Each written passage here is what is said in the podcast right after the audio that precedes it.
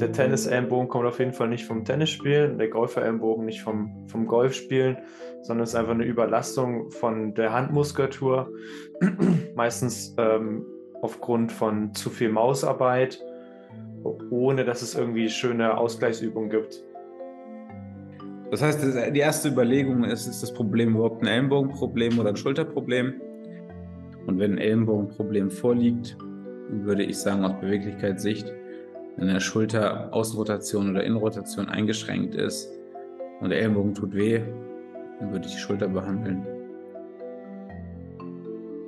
Wenn ich es mal strukturiert aufschlüsseln würde, wäre First Line Nacken, danach Übungen mitgeben für, für den Ellenbogen, äh, Thema isometrisches und exzentrisches Training.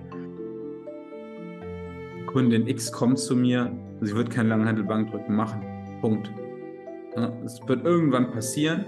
Ah, Tag 1 sozusagen machen wir das definitiv nicht, um direkt zu verhindern, dass da Probleme entstehen. Max, schön, dass du da bist. Philipp, danke für die Einladung. ja, eigentlich wollten wir uns ja vor Ort treffen. Diesmal bei mir. Hat leider nicht hingehauen. Erzähl nochmal, was da los war. Ja, ich hatte einfach keinen Bock mehr. Ach so, okay. Krass. Nee, also, ähm, nee, nee, die Schienen haben gebrannt und ich habe natürlich einfach die Heimkehr angetreten, weil da irgendwie zwei Stunden an den Schienen warten, bis Schienenersatzverkehr da ist, hab, sah ich jetzt nicht als die beste Option. Insbesondere jetzt abends, man ist ein bisschen runtergefahren, man hat ein Glas Rotwein getrunken. da lässt es, also da lässt es besser aufnehmen, meinst du? Ganz genau. Wir haben uns heute für das Thema Ellenbogen entschieden, weil die Nachfrage danach einfach groß war. Ja, ähm, Ellenbogen, da erinnere ich mich noch, du hast, glaube ich, selbst eine Ellenbogen-Vergangenheit. Hast du also selber in diesen Fragen-Task reingeschrieben, dass du dir das wünschst? Hast du das immer noch? Nee, ne? Nee. Nee, nee, nee. Eigentlich habe ich von den Problemen, die ich körperlich mal hatte, was Training anging, es war mal Schulter und es war mal Ellenbogen und mal Knie, aber das ist ganz lange her. Aber es aber eigentlich immer ganz hilfreich war, weil es geholfen hat zu verstehen, warum man diese Probleme bekommt.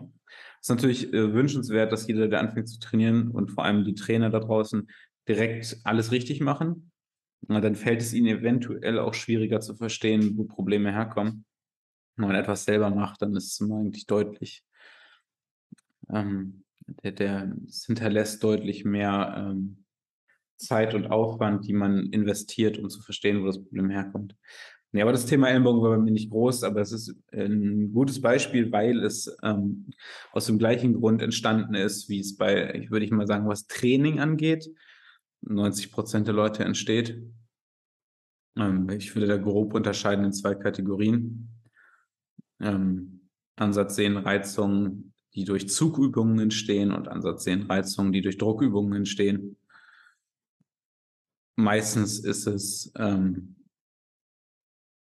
ein, entweder eine, eine Folge von zu viel Überlastung der Sehnen oder es ist aufgrund von einer falsch ausgeführten äh, Bewegung und dann ähm, infolgedessen einer schlechten Biomechanik mhm. Gleitet das Ganze nicht richtig und äh, entstehen Reizungen. Im Knie ist es ja teilweise auch ein bisschen so. Ja, ich, ich glaube, dass das, also das schlechte Bewegungsausführung potenziell überall erstmal zu Problemen führen kann. Aber ich wollte nochmal den Punkt von, vom Anfang verstärken, dass es eigentlich gar nichts Schlechtes, wenn man als Trainer oder Therapeut selbst mal Probleme gehabt hat, weil man sich dann auch viel, viel besser in die Leute reinversetzen kann und äh, diesen Prozess, also einfach behaupten kann, dass man diesen Prozess selber schon mal durchgegangen ist. Ähm, von daher finde ich es ganz gut, wie du es gesagt hast, so äh, ist zwar kacke, dass ich das selber hatte, aber eigentlich gar nicht so schlimm, weil ich jetzt bestimmte Sachen verstehe und mich besser mit auseinandergesetzt habe. Äh, so ging es mir nämlich auch zu 100 Prozent. Ähm, ich glaube, ich habe also Knie, Schulter, Knie sehr, sehr doll.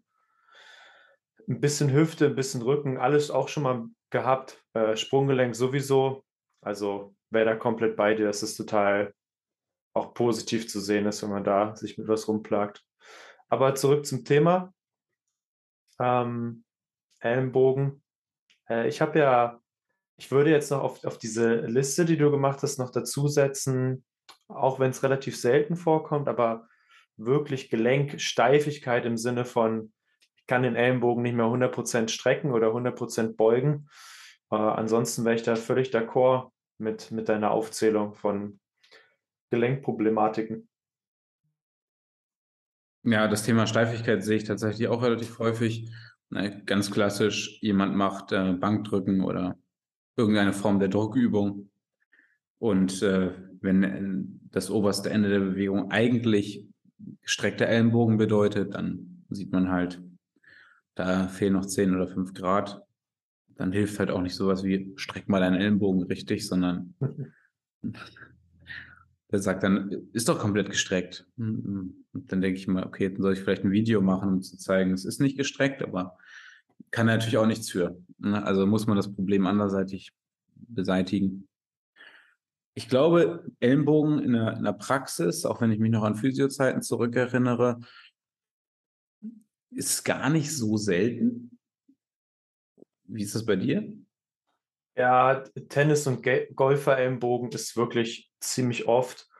Und es gibt auch eine Problematik des Nervus sonaris, also dieser sogenannte Musikantenknochennerv. ähm, der kann am Ellenbogen auch ein bisschen Probleme machen. Und insgesamt wird aber alles unter diesen Sehnenansatzproblematiken am Ellenbogen abgestempelt. Das sehe ich oft. Und äh, das, was wir eben besprochen haben, dass in einem Gelenk noch ein paar Grad Beweglichkeit fehlen. Also vor allem beim, beim Ellenbogen ist oft meiner Meinung nach Streckung, was fehlt. Hast du ja eben auch beschrieben beim Bankdrücken da. Ähm, das fällt eigentlich nicht auf. Also das, das tut nicht unbedingt weh. Das ist funktionell ein bisschen eine Einbuße, dass man eben nicht genug Kraft auf den Trizeps bekommen kann. Beim Bankdrücken zum Beispiel oder wenn man eine, eine Wurf- oder eine Schlagsportart macht, dass da noch ein bisschen Zug fehlt und dann guckt man so nach und denkt so, ja gut, aber daran könnte es liegen. Aber was wirklich so eine, so eine Schmerzproblematik ist, sehe ich eigentlich nur äh, Tennis- und Golfer, Golferellenbogen oder eben so ein verkappter Golferellenbogen, der eigentlich eine Problematik von diesem Nerv ist. Ja. Aus meiner Sicht gibt es, wie, wie ich das unterteilen würde, die Steifigkeit mal ausgeklammert, das, was ich in der Praxis sehe, ähm, zwei verschiedene Arten, die man unterscheiden muss. Und äh, das eine ist auf eine, eine, eine Entzündung von Sehnenstrukturen aufgrund einer ähm, Problematik, die eigentlich in der Schulter liegt. Das heißt, die Schulter muss ja bei allen Ellenbogenbewegungen, nicht bei allen, also stehendes Kurzhantel Curlen oder überhaupt Curlen im Stehen, da muss die Schulter nichts machen. Aber äh, in, vielen, in vielen Situationen, wenn der Ellbogen irgendwas macht, muss die Schulter auch ähm, sozusagen äh, sich mitbewegen.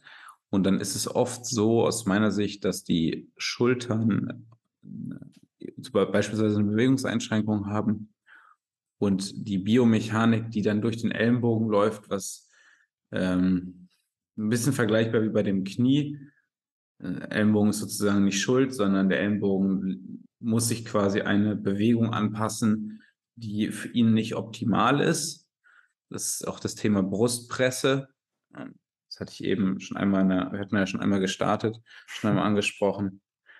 Ähm, die ganzen Maschinenübungen, du wirst halt in, in Bewegungen gezwungen, die für deine Gelenke nicht optimal sind. Wir sind alle individuell. Ähm, da ist es halt direkt ein Problem, weil du bewegst Gewicht über eine Bewegung, die normalerweise dein Körper nicht, äh, wenn ich jetzt Kurzhanteln habe und drücke, dann wird mein Körper sich eine andere Bewegung aussuchen, als die Brustpresse vorgibt. Und das, was dann passiert, ist halt, dass äh, die Biomechanik, also die, die Bewegung der Gelenke und Knochen nicht optimal läuft und dann Sehnenstrukturen äh, sich reizen. Hm, ist mir soweit folgen? jeden Fall. Würde ich auch zustimmen bis dahin.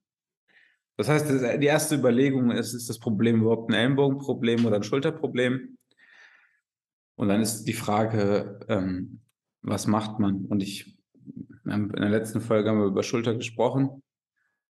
Da ähm, haben wir gesagt, was so die Baseline ist für Außenrotation und Innenrotation. Und wenn ein Ellenbogenproblem vorliegt, würde ich sagen, aus Beweglichkeitssicht, wenn der Schulter Außenrotation oder Innenrotation eingeschränkt ist und der Ellenbogen tut weh, dann würde ich die Schulter behandeln.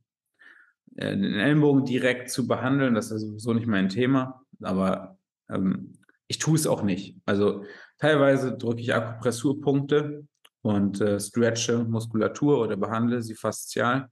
Aber wenn das Ellenbogenproblem da ist, behandle ich eigentlich ausschließlich die Schulter.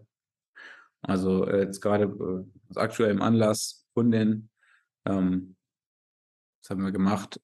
Viel Kurzhandel drücken, viele Klimmzüge, äh, sehr stark in Klimmzügen, warum auch immer. Und ähm, was dann natürlich passieren kann, ist, beide Muskelgruppen rekrutieren in Rotatoren. Also äh, beide Übungen rekrutieren in Rotatoren, sowohl Klimmzug als auch äh, Druckbewegung, Pectoralis in dem Fall. Und was man sich dann einfach mal angucken kann, ist, wie ist die Außenrotation in der Schulter. Also wenn wir viel Innenrotatoren trainieren, gucken wir uns an, wie sind die Außenrotatoren. Und äh, letzte Folge schon angesprochene Besenstielrotation. Und wenn du dann siehst, das geht kaum, geht fast gar nicht, kann man auch gut und gerne mal einfach mal den Latissimus aufstretchen oder die, die Brustmuskulatur oder da in irgendeiner Form äh, für ein Release sorgen, Brustkorb öffnen. Und dann ist es meistens, meistens aus Erfahrung heraus deutlich besser mit dem Ellenbogen. Ich, ich persönlich äh, sehe es ein bisschen aus einer anderen Perspektive, weil die meisten Leute, die ich mit so Ellenbogenbeschwerden sehe, das sind eher die, die viel am Schreibtisch arbeiten und die gar nicht unbedingt aus so einer, aus so einer Trainingsperspektive oder aus, aus diesem Trainingsanlass kommen. Ähm, das heißt, da überlege ich mir, okay, wo, woher kommt das jetzt? Und die, die Antwort darauf ist meistens, der Tennis-Ellenbogen kommt auf jeden Fall nicht vom Tennisspielen, der Golfer-Ellenbogen nicht vom, vom Golfspielen, sondern es ist einfach eine Überlastung von der Handmuskulatur, meistens ähm, aufgrund von zu viel Mausarbeit, ohne dass es irgendwie schöne Ausgleichsübungen gibt. Darüber haben wir auch schon viel gesprochen, dass die Problematik meistens nicht daher kommt, dass man wirklich eine Sache zu viel macht, sondern dass man einfach einen sehr, sehr schlechten Ausgleich hat. Und ähm, wenn dann einmal die Sehnenstrukturen latent entzündet sind oder wir nennen es mal empfindlich sind, ähm, dann wäre mein erstes Goal erstmal die, die Schmerzproblematik in den Griff zu bekommen, weil Golfer und Tennisellenbogen auf jeden Fall kein selbstlimitierendes Problem sind. Sprich, die hören nicht von selber wieder auf, einfach mal zwei Wochen Pause machen, wird die Problematik nicht lösen, sondern wir müssen aktiv daran gehen, um die Problematik in den Griff zu bekommen. Und das Go-To-Ding dabei für mich sind Übungen plus oft äh, Nackenbehandlung. Also das heißt eben, was ich angesprochen hatte, die Beteiligung von dem einen Nerv äh, ist meiner Meinung nach relativ häufig und es lohnt sich, wie du jetzt gesagt hast, es lohnt sich, die Schulter mit anzugucken, würde ich noch hinzufügen, es lohnt sich auch noch den Nacken anzugucken, weil von dort auch die Problematik in den Ellenbogen, also die, die kann in den Ellenbogen ausstrahlen, aber sie kann auch die eigentliche Problematik im Ellenbogen einfach verstärken. Und ja, ähm, vielleicht können wir das Nackenthema auf ein anderes Mal verschieben. Grundsätzlich ist das Nackenthema für mich das gleiche wie das Schulterthema. Also das, was ich jetzt letztendlich mache, wenn ich sage, Schulter ist eingeschränkt in Rotation, ähm, Latissimus, Pectoralis, was wir noch alles haben, Trapez. Ähm, also das, was ich mache, löst, glaube ich, auch das Problem, was du gerade ansprichst. Also ich gucke ja gar nicht so detailliert darauf, was letztendlich jetzt das Problem im Ellenbogen macht, sondern ich gucke einfach nur, was will ich grundsätzlich als Baseline für die Öffnung des Brustkorbs haben. Und dann hast du halt so dieses ähm, beispielsweise Thoracic Outlet Syndrom, wo quasi äh, Strukturen eingeklemmt werden in der Brustmuskulatur oder unter der ersten Rippe. Oder ähm, dritte Punkt ist, glaube ich, diese Muskulatur die direkt am Hals sitzt. Ja. Äh, Scaleni. Wenn ich quasi den Brustkorb öffne durch eine Besenstielrotation, die ich progressiv ansetze, dann löse ich diese Probleme sekundär auch. Deswegen ist für mich dann immer in der, in der, in der Situation gar nicht relevant, was ist jetzt letztendlich genau das Problem. Also die Lösungsstrategien sind dann letztendlich, meine ich, meiner Meinung nach ähnlich. Mhm. Ja. Ganz also genau. klar, ich kann natürlich nicht so detailliert äh, daran gehen wie jetzt du als Manualtherapeut, der dann wirklich ähm, und sicherlich deutlich effektiver das Problem wirklich in der Essenz löst. Ähm, man kriegt natürlich Erfahrung, also jetzt gerade im gegebenen Beispiel, ich habe die, die Kunden länger gesehen dann, okay, es muss relativ viel, hat man auch gesehen, viel Latissimus und einfach Latissimus geöffnet, gestretched, behandelt, angefasst zwischen den Sätzen. Gibt es auch da wirklich schöne Stretch-Optionen, wurde das Problem halt besser. Aber in, um nochmal zu ergänzen zu dem Thema Schreibtisch, letztendlich, was, was ich denke, ist, wenn du am Schreibtisch sitzt, hast du ja auch eher die Tendenz für Innenrotation des Oberkörpers, also der Schultern und eine Ein Einrundung des Oberkörpers. Also es ist ja eher, schon auch eher eine Annäherung der Muskulatur, die vorne sitzt. Mhm.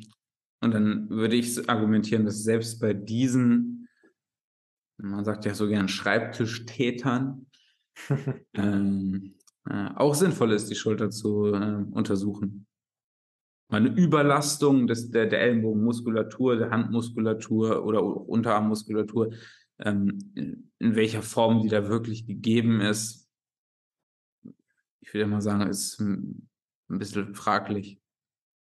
Ja. Ja, ähm, ich glaube, wenn, wenn ich es mal strukturiert aufschlüsseln würde, wäre First Line Nacken, danach Übung mitgeben für, für den Ellenbogen. Äh, Thema isometrisches und exzentrisches Training, vergleichbar mit den, mit den Übungen bei latenten Entzündungen von der Patellasehne. Und wenn, und dritter Schritt wäre dann Öffnung des Brustkorbes und Beseitigung der Sekundärproblematik es ist jetzt halt die Frage, ne, was ist primär, was ist sekundär? Ähm, ich würde dann sagen, dass eine schlechte Haltung bei der Schreibtischarbeit wäre dann sozusagen aus meiner Perspektive eher das Sekundärproblem. Wir wollen erstmal versuchen, dass der Ellenbogen einfach nicht mehr so weh tut und dann versuchen wir den ganzen Rest zu lösen. Ähm, ich weiß nicht, ob du es aus Trainersicht auch so sehen würdest, aber ähm, ich glaube, dass die ersten Ziele wären, dass das isometrische und exzentrische Training eingeleitet wird, weil das eben auch einen schmerzhemmenden Effekt hat und dann die, die Arbeit und die Alltagsaktivität noch wieder besser durchgeführt werden können. Und auf Grundlage dessen kann man dann immer noch ein bisschen mehr Übung mitgeben, Besenstielrotation, Brustkorb öffnen. Viele Leute sind ja auch ein großer Freund äh, von Yoga, wo man auch noch ein paar Stretchings von mit, mit einführen kann. Ich weiß nicht, wie du dazu stehst, aber ähm, um der Sache mal einen Namen zu geben, ein bisschen Yoga, ein bisschen Training. Was gibt es Besseres? Wo ich hundertprozentig mit dir übereinstimme, ist, ich habe mich gerade versucht, in die Situation zu versetzen, wenn ich jetzt einen Kunden bekomme, der Tag 1 Ellenbogenprobleme hat. Was aktuell nicht vorgekommen ist, was halt bei mir eher vorkommt, ist dieses Ellenbogenprobleme entstehen durch Training. Und wenn ich mhm. jetzt zurückgehe an die Stelle, wo du sagst, es gibt ein Ellenbogenproblem, obwohl wir noch gar nicht angefangen haben, dann würde ich argumentieren, dass, äh, was ich ja noch aus Zeiten der Manualtherapie weiß, ist auch, genau wie du sagst, Thema Nacken. Also ich, im besten Fall würde ich dann eine Zusammenarbeit mit einem Manualtherapeuten anstreben. Äh, viel der, der nervalen Strukturen, genau wie du sagst, ähm, die Hände und Unterarme versorgen, entspringt im Nacken. äh, gerade das Thema Sitzen, äh, die Halswirbelsäule wird permanent überstreckt, Brustwirbelsäule ist teilweise äh, sehr steif. Dann ist immer die Frage, kann ich das jetzt quasi mit Training selbstständig lösen? Im besten Fall Zusammenarbeit mit einem Therapeuten, der in Zeit, Zeitraum X das Problem löst.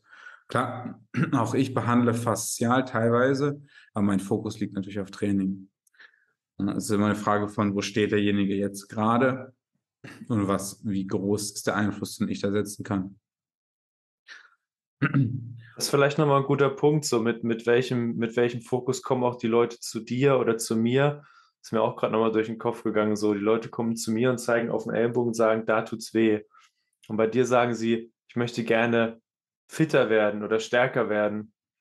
Und ähm, das, da siehst du auch ganz genau, wie dann das Priming bei uns so im Kopf ist. So, wenn ich so erzähle, was mache ich? Und wenn du so erzählst, super unterschiedlich, weil wir schon von unserer Aufgabenstellung her ganz anders geprimed sind auf das, was, was wir erledigen wollen. Ähm, fand ich gerade super interessant, so dieser, dieser Gedanke. Ja, absolut. Und so, so ist es ja definitiv. Ich habe jetzt gerade auch nochmal rekapituliert, was ich jetzt über die letzten drei Jahre als als Trainer ähm, anders machen würde heute als noch vor drei Jahren. Ähm, verschiedene Hierarchien im Kopf, das haben wir teilweise letztes Mal äh, im Thema Schulter besprochen. Was ich grundsätzlich bei jedem, das Stichwort hier ist strukturelle Balance. Also wenn jemand zu mir kommt, das ist das Hauptthema Nummer eins, strukturelle Balance, das heißt optimale Gelenkbeweglichkeit ähm, herzustellen, weil vorher macht es sozusagen, ist es einerseits limitiert und andererseits ähm, verletzungsgefährlich, quasi keinen Fokus darauf zu setzen. Hm. Also mit jemandem direkt mit Langhandel-Bankdrücken anzufangen, ohne mir vorher anzugucken, stabilisieren seine ähm, Schulterblattanbinder richtig, ist seine Brustwirbelsäule richtig aufgestellt, äh, sind die Schultern gleich stark, ist die äh, Rotatorenmanschette auftrainiert. Das tue ich halt nicht. Also viele Schritte, die ich mache, sind teilweise gar nicht mehr so, in, so intuitiv spontan, sondern Kundin X kommt zu mir, sie wird kein Langhandelbankdrücken machen. Punkt.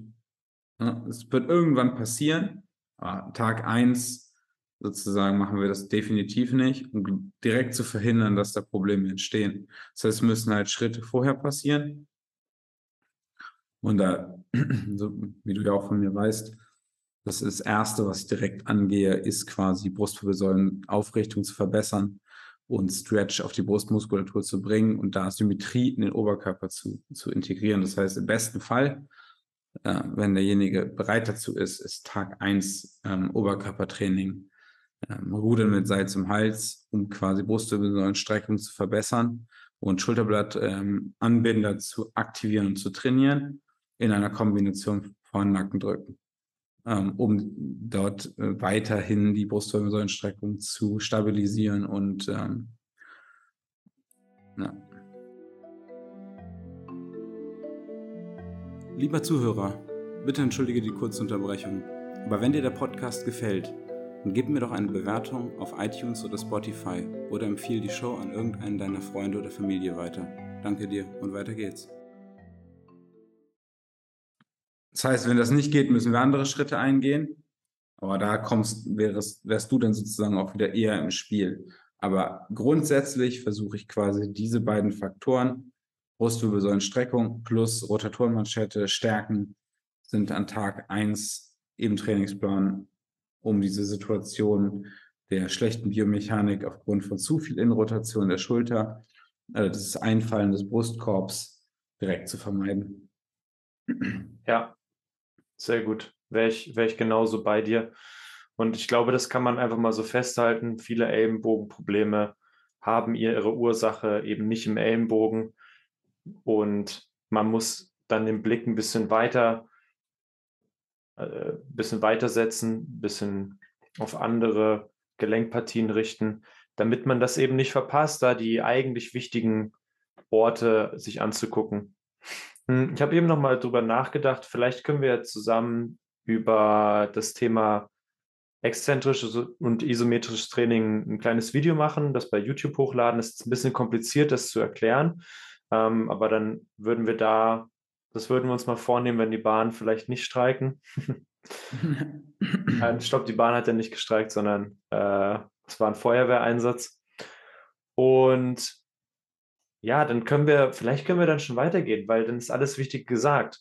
Im Ellenbogen entstehen seltenst direkt die Probleme. Man muss auch den Blick auf Schulter und Nacken richten. Aber was ist, wenn das Problem wirklich im Ellenbogen ist, weil er extrem unbeweglich ist oder unbeweglich geworden ist, unabhängig davon, dass es einen Unfall gab zum Beispiel. Wie gehst du das an? Hm. Guter Punkt. Das, was wir da beachten müssen, ist, dass wir ähm, mehr Ellenbogenbeuger haben, als wir Ellenbogenstrecker haben. Das heißt, dass mehr Muskulatur quasi in Richtung Beugung da ist und weniger Muskulatur in Richtung Streckung. Das sieht man alleine, wenn man jetzt jemanden sieht, der ein bisschen trainiert hat oder auch eigentlich auch bei jedem anderen auch. Wenn du seitlich auf seinen Oberarm guckst, wenn der hängt, dann ist er ja nicht voll gestreckt. Der ist immer leicht gebeugt, weil die Strecker ähm, weniger, weil es weniger Strecker sind als Beuger. Und das ganze Problem, das ist eigentlich ja kein Problem, aber das lässt sich natürlich bis ins Extrem führen, weil wir die Strecker einfach im Alltag 0,0 brauchen. Also wir brauchen ja. Aktivierung der Strecker nie, wenn wir nicht gerade Liegestütze machen oder weiß ich nicht. Also eigentlich abgesehen von Training gibt es kaum was, wo man Strecker, Ellenbogenstrecker rekrutiert. Fällt dir irgendwas ein? Jein. Jein. Also sowas wie Fahrradfahren noch, aber da rekrutierst du die Strecker, aber sie kommen, also das Gelenk kommt eben nie in die volle oder seltenst in die volle Streckung.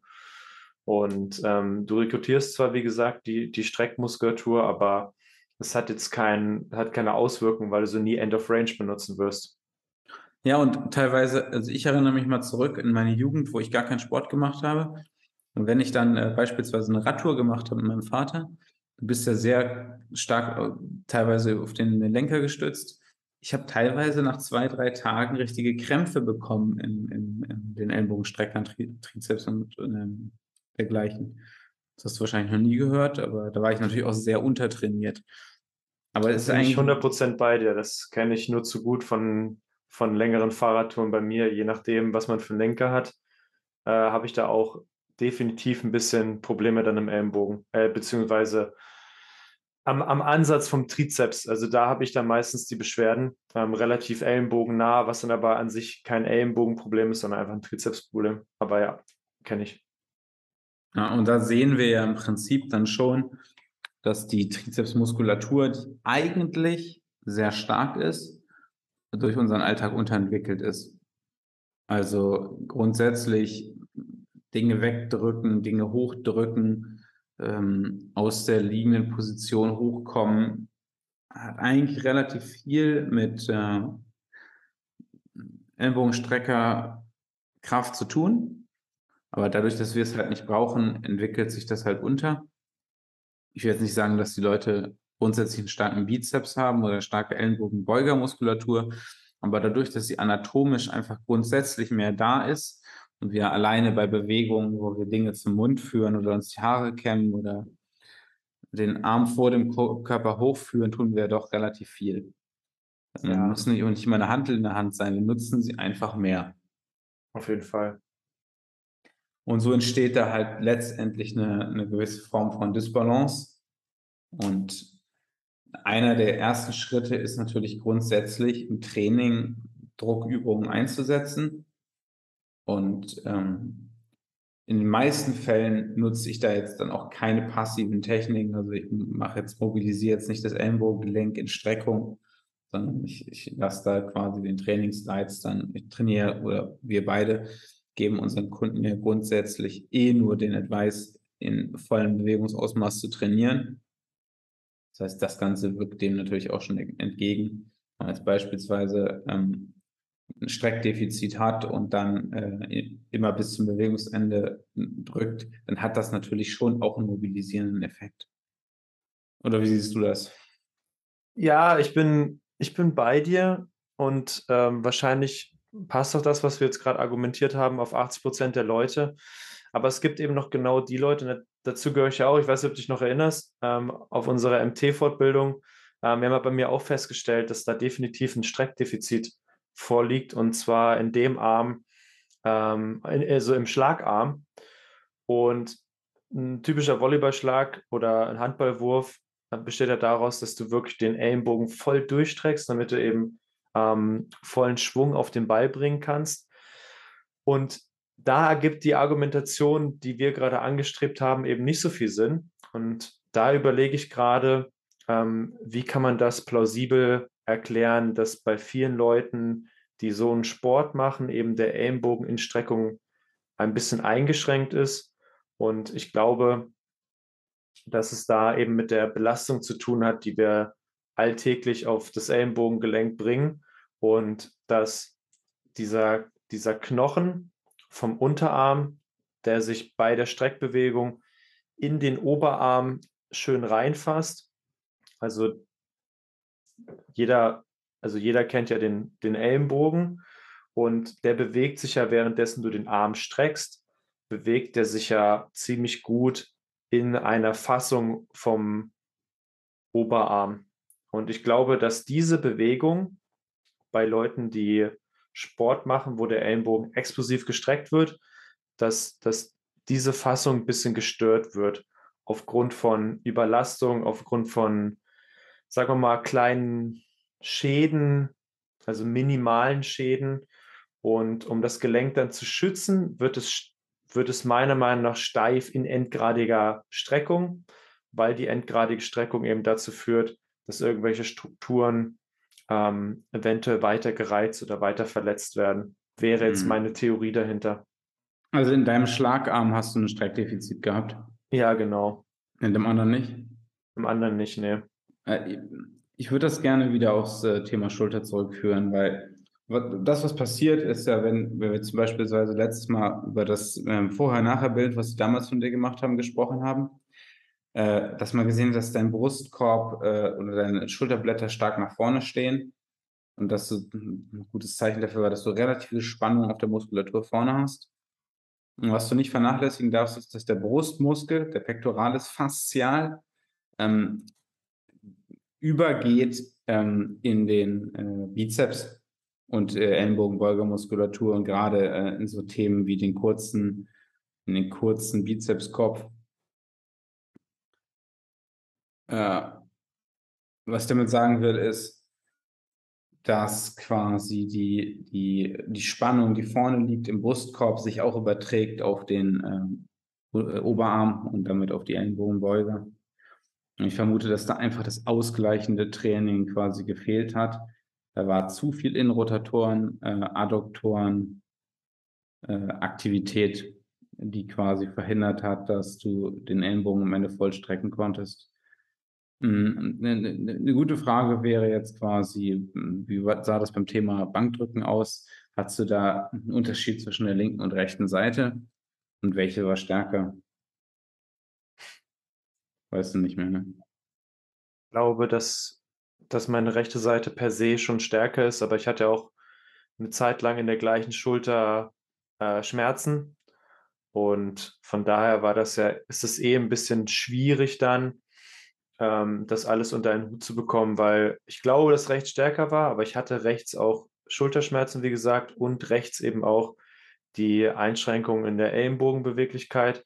Ah, was darf, ja, darf ich da kurz ein, eingrätschen? Ja. Das ist natürlich interessant, weil das wäre was, worauf ich jetzt im nächsten Schritt kommen würde, das Thema ähm, Long Range und Short Range Movements. Und jetzt überlegst, dass der Ellenbogen komplett gestreckt ist. Dann hast du ja sozusagen Zug im Ellenbogengelenk auf dem Bizeps. Ist der Bizeps äh, auch ein Muskel, der über Schultergelenk läuft. Das heißt, ich weiß nicht, wo es an deiner Schulter wehtat, aber ich erinnere mich daran, dass es vorne war. Mhm. Das heißt, vorne Gelenkkapsel und Übergang in Pectoralis, äh, Major und Minor. Das heißt, es kann auch sein, dass dein Körper die komplette Streckung nicht freigegeben hat weil es mehr Zug auf der Bizepssehne an der Schulter und dadurch auch mehr Zug auf der Gelenk Gelenkkapsel bedeutet hätte. Ja, potenziell ist ja auch die lange Bizepssehne eine Struktur, die bei Schulterbeschwerden oder bei, bei Leuten, die über Kopfsport machen, äh, zu, zu Schmerzen führen kann. Das würde schon passen. Und die Argumentation macht ja dann Sinn, dass wenn die Sehne oben gereizt ist, willst du nicht, dass über die volle Streckung im Bizeps die Sehne oben eben noch mehr gestresst wird. Also würde auf jeden Fall Sinn ergeben. Ähm, ich gucke gerade nebenbei, ob ich immer noch eine leichte Einschränkung habe. Und die Antwort wäre Jein. Ja, ich kann glaube, dir sagen, ich glaube nicht. welche Person, die ich kenne, das stärkste Streckdefizit in der Schulter, äh, im Ellenbogen hat. Das ist tatsächlich mein Onkel. Ähm, mhm. Mein Onkel hat in seinem Leben sehr viel ähm, Bankdrücken gemacht. 120 Kilo drückt er schon raus, auch auf Wiederholung. Auch nicht Full Range of Motion, ne? die alten Bodybuilding-Tage. Ja. Wurde nicht im vollen Bewegungsradius trainiert. Aber da hat er ganz sicher keine Übung für den oberen Rücken gemacht, was jetzt der Gegenspieler wäre. Geschweige denn irgendeine Form von äh, Rotatorenmanschettentraining oder ähm, Brustwirbelsäulen aufrichtendes Training. Äh, und das ist ja das, was wir sozusagen von meiner Seite jedes Mal wieder ausgepredigt wird. Du musst jede Form von Training oder Sport ist im schlechtesten Fall in einer gewissen Weise dysfunktional und du musst in deinem Krafttraining quasi das, das tun, was in deinem eigentlichen Sport nicht passiert. Und das, das Go-To-Ding war ja letztendlich bei der Schulter für den Volleyballer oberer Rücken, ähm, Rotatorenmanschette auftrainieren, äh, gegebenenfalls Latissimus, aber vor allem der Gegenspieler oberer Rücken, das heißt Schulterblatt, anbindende Muskulatur, die hinten oben liegt, als Gegenspieler für diese relativ stark aktivierte Brustmuskulatur. Das ist äh, letztendlich das gleiche wie ähm, beim Knie. Quasi die, die Muskulatur, die im Stand oder in, in leichter Beugung trainiert wird, ähm, muss ausgeglichen werden durch die Muskulatur, die in der tiefen, tiefen äh, Beuge des Knies quasi rekrutiert wird. Ja, ergibt Sinn.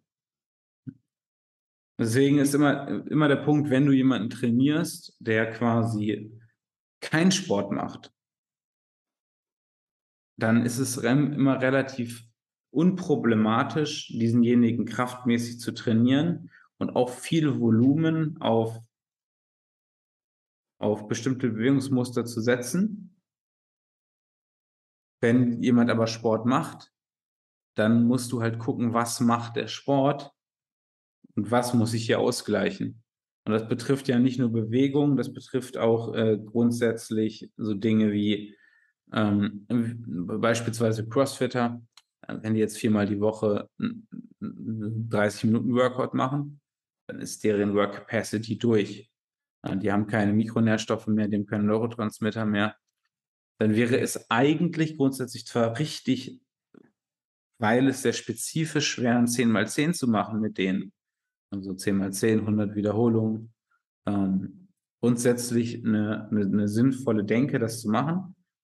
Aber das Problem ist halt, diesejenige hat halt keine Kapazität mehr dafür. Und das, was ich sozusagen dann machen muss, ist das Gegenteil machen von dem, was derjenige eigentlich braucht. Also wir müssen eigentlich sehr, na, Training ist nie unspezifisch oder anders argumentiert, Training ist ähm, Training ist nie spezifisch, wie du es auch immer sehen willst. Also Training für Sport ist, ähm, ist immer in einer gewissen Weise äh, unspezifisch und den Sport zu simulieren macht halt sowieso gar keinen Sinn. Was redet der Typ jetzt gerade die ganze Zeit? Was ich damit eigentlich nur sagen will, ist, dass das, das Go-To-Ding ist, je, vor allem je weiter ein Wettkampf ähm, ist, das heißt, wie unwichtiger gerade ähm, Leistung ist, desto eher würde ich ganz, ganz weit weggehen von dem, was spezifisch für den Sport gerade wichtig ist. Also wenn wir jetzt quasi bei dir gucken, ich weiß jetzt nicht, wann die, die Hallensaison anfängt. Für mich wahrscheinlich so im November, wenn überhaupt. Mhm. Wir ignorieren jetzt mal, dass du gerade Beachvolleyball spielst. Das heißt, wir haben jetzt gerade bei dir das Training wieder angefangen. Im November, jetzt haben wir quasi drei, vier, fünf Monate Zeit. Das heißt, wir können jetzt gerade unseren Fokus komplett auf strukturelle Balance setzen. Und dann müssen wir halt gucken, okay, wir müssen ähm, gucken, dass wir quasi die, die Asymmetrien, die sich durch Volleyball bilden, ähm, wegtrainieren. Absolut. Das wäre auf jeden Fall nicht schlecht, damit äh, die, die Schulter-, Ellenbogen- und Knieproblematik gar nicht erst wiederkommt. Das Thema strukturelle Disbalance ist ja zu jedem Zeitpunkt immer da. Es hat, ähm, es ist ein Thema, was grundsätzlich da ist und je länger jemand quasi nichts dafür getan hat, desto länger dauert es, dieses Problem wegzubekommen. Das, beim Thema Ellenbogen ist das Thema strukturelle Balance vielleicht nicht ganz so relevant, weil die meisten Probleme entstehen quasi erst, wenn jemand anfängt zu trainieren. Wenn du jetzt nicht gerade dieses Schreibtisch-Täter-Thema hast, wie eben angesprochen, aber das, was ich halt regelmäßig quasi in der Praxis sehe, ist ähm, eine Reizung von irgendwelchen Ellenbogenstrukturen aufgrund von Training.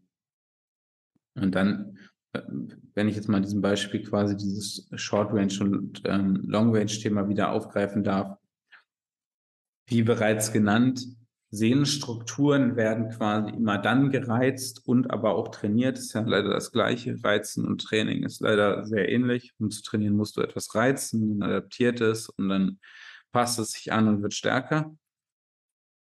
Das heißt, beim Ellenbogengelenk, wenn du beispielsweise beim Trizeps ähm, oder bei der Rückseite des Ellenbogens guckst, wann ist quasi die meiste Stretch auf der, auf der Muskulatur und auf den Sehnen. Das ist, wenn der Ellenbogen quasi komplett gebeugt ist, beispielsweise bei einer Druckübung in der untersten Position. Und ähm, auf der anderen Seite beim, beim ähm, Bizeps, bei quasi, wenn man Curls macht, während man auf einer, einer Schrägbank liegt, und viel Stretch auf dem äh, Bizeps ist in der Schultermus äh, Schulterregion und in der Ellenbogenregion. Ist jetzt vielleicht ein bisschen schwierig sich vorzustellen. Aber wenn wir jetzt mal beim ersten Beispiel bleiben, bei Druckübungen, das ist meines Erachtens deutlich häufiger. Ähm, fängst an, jemanden zu trainieren, dann macht er viel Druckübungen und machst mit dem, was grundsätzlich ja richtig wäre, auch viel drücken auf Schri höheren Schrägbankwinkeln. Dann hast du die ganze Zeit permanent viel Stretch auf dem Ellenbogen. Aber du hast genau wie bei der Schulter schon besprochen, weniger Einsatz von der Brustmuskulatur. Das heißt, es muss eigentlich alles aus dem Trizeps kommen. Und dafür ist der Trizeps teilweise einfach nicht bereit. Und dann reizen sich quasi äh, beispielsweise die Trizepssehne oder whatever. Was es ja noch gibt oder was noch ein Thema ist, ist, dass ja, wenn Leute anfangen zu trainieren, dass sie viel mehr greifen müssen. Also du musst ja die Hanteln greifen, ähm, in die eine oder in die andere Richtung bewegen. Und dieses ständige Greifen führt ja dazu, dass die Unterarme und die Greifmuskulatur, die nur mal am Ellenbogen festgemacht ist, auch relativ viel gereizt wird und dann potenziell vielleicht auch für eben einen gewissen Zeitraum überreizt wird und da würde ich dir auf jeden Fall recht geben, ähm, Training und Reiz oder Training und Überreizen ist relativ nah beieinander oder kann relativ nah beieinander sein. Und wenn sich dann der Körper aber einmal daran angepasst hat, da kann man ja auch theoretisch ähm, versuchen, mit Supplements noch äh, nachzuhelfen, ähm, dann wird es auch irgendwann aufhören, da weh zu tun, wenn man gut und gesund trainiert und seine Strukturen, zum Beispiel eben die Sehnen, langsam an die Mehrbelastung ranführt. Aber dass irgendwann der Punkt kommt, wo man sieht, ah, das tut jetzt ein bisschen mehr weh oder es tut jetzt ein bisschen weh, hat es vorher noch nicht. Das, das wird ja zwangsläufig irgendwann mal passieren, weil du musst ja auch gucken, wo ist die Belastungsgrenze. Nur wenn du direkt daran arbeitest, kannst du ja besser werden. Ja, genau, das ist genau das, was du jetzt sagst. Es quasi da der, der schneidende Punkt. Du musst das trainieren, um besser zu werden, aber andererseits, wenn du das quasi übertrainierst, dann entsteht halt das Problem. Und wenn ich jetzt das mal runterbreche auf, was kann ich im Training machen, wenn folgendes Problem entsteht, dann würde ich jetzt sagen, die Hauptpunkte sind folgende. Für Beschwerden quasi eher an der Rückseite des Oberarms, Schrägstrich bei Druckbewegungen, dann würde ich sagen, den Bankwinkel bei Druckbewegung wieder etwas runter, also weniger in, in Richtung über Kopf drücken, weil da sozusagen die relativ starke Brustmuskulatur nicht mithilft. Das heißt, wenn ich jetzt gerade bei 45 Grad Schrägbankdrücken Schmerzen habe, dann wäre der erste Move für mich runterzugehen, vielleicht auf 15 Grad. Ich könnte auch 30 probieren, aber ich würde direkt auf 15 gehen. Und da in diesem Bereich erstmal so ein bisschen äh, mich wieder finden. Und der andere Punkt ist natürlich das, was letztendlich Strukturen bereizt, ist Volumen, Schrägstrich, Wiederholung. Je mehr ich mache, desto mehr Reiz erzeuge ich. Das heißt, wenn ich jetzt gerade fünf mal zehn mache, dann würde ich halt sagen, probier mal zwei Optionen, probier mal fünf mal acht oder probier mal vier mal zehn. Beide Optionen sind möglich. Die erste Option ist quasi die, die Wiederholungszahl ähm, im Satz zu reduzieren. Also quasi, ich würde dann in dem Fall statt 5 mal 10 auf 5 mal 8 runtergehen. Ja. Ähm, meistens geht, kann man dann auch sich deutlich leichter wieder steigern. Also es ist jetzt nicht nur ein Thema Schmerzthema. Aber das erste quasi, wo sich der Körper dran adaptiert, ist äh, in diesem Fall Intensität. Das heißt, du schlägst zwei Fliegen mit einer Klappe. Haben wir das Problem, äh, Schmerz wird weniger werden, weil du machst statt 50 Gesamtwiederholungen, machst du 40 Gesamtwiederholungen, was schon ein deutlicher Unterschied ist. Und zum anderen, du hast eine deutlich ähm, höhere Intensität, spielt aber auch keine Rolle, sondern du veränderst die Intensität. Das heißt, ähm, es ist wieder eine andere Belastung fürs Nervensystem und für die Muskulatur. Und das heißt, du kannst dich eventuell sogar wieder leichter steigern. Okay. Ich glaube, das war ein ganz guter Roundup äh, zum Thema Ellenbogen. Ich glaube, wir können nochmal zusammenfassen. Ja, wenn du es jetzt wirklich vereinfacht runterbrichst, dann wäre für mich der, der Go-To-Move Nummer eins für alle Sachen am Oberkörper Besenstielrotation verbessern. Sprich, Aufrichtung der Brustwirbelsäule verbessern, Außenrotation in der Schulter äh, frei machen. Und ja, also Brustkorb öffnen. Auch das. Dann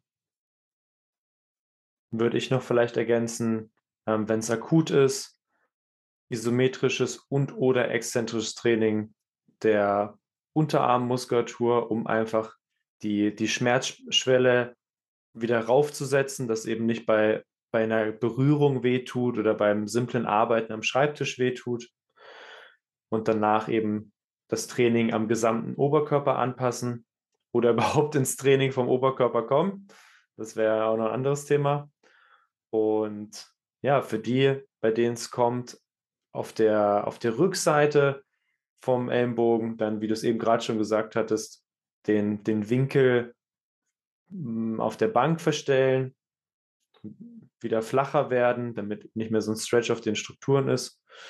Und äh, ich glaube, dann haben wir schon eine ganz gute Anleitung gegeben, wie sich jeder ein bisschen selber helfen kann. 100 Prozent. Ein Punkt wäre noch zu ergänzen als, als Faustregel, jetzt wenn wir vielleicht ein bisschen zurückgehen, wenn du wirklich Probleme hast, gerade auf der Rückseite, dann wäre eine Option noch weniger zu drücken, das heißt weniger hm, Druckübungen zu machen, sondern mehr zu strecken. Und äh, Thema Knie haben wir immer gesagt, diese Step-Up-Variation, wo du quasi wenig Bewegungsausschlag hast, ähm, führen halt zu Wundheilungsprozessen, die du anregst, mehr Durchblutung, Du machst das Gelenk stärker und das Ganze gilt auch für den äh, Ellenbogen, wenn du beispielsweise ein Seil nimmst und dann vor dem Körper runterstreckst.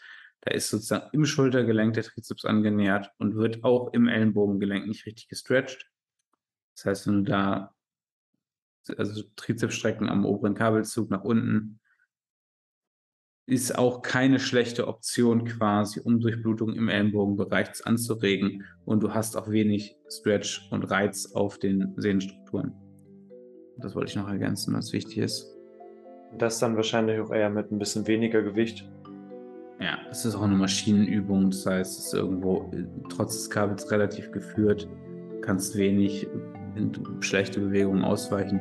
Aber es ist halt wichtig, dass man das Ganze jetzt nicht unbedingt direkt über Kopf macht, weil mm. über Kopf wird, ist es im Schultergelenk gestretched und du kommst auch im Ellenbogengelenk weiter in den Stretch.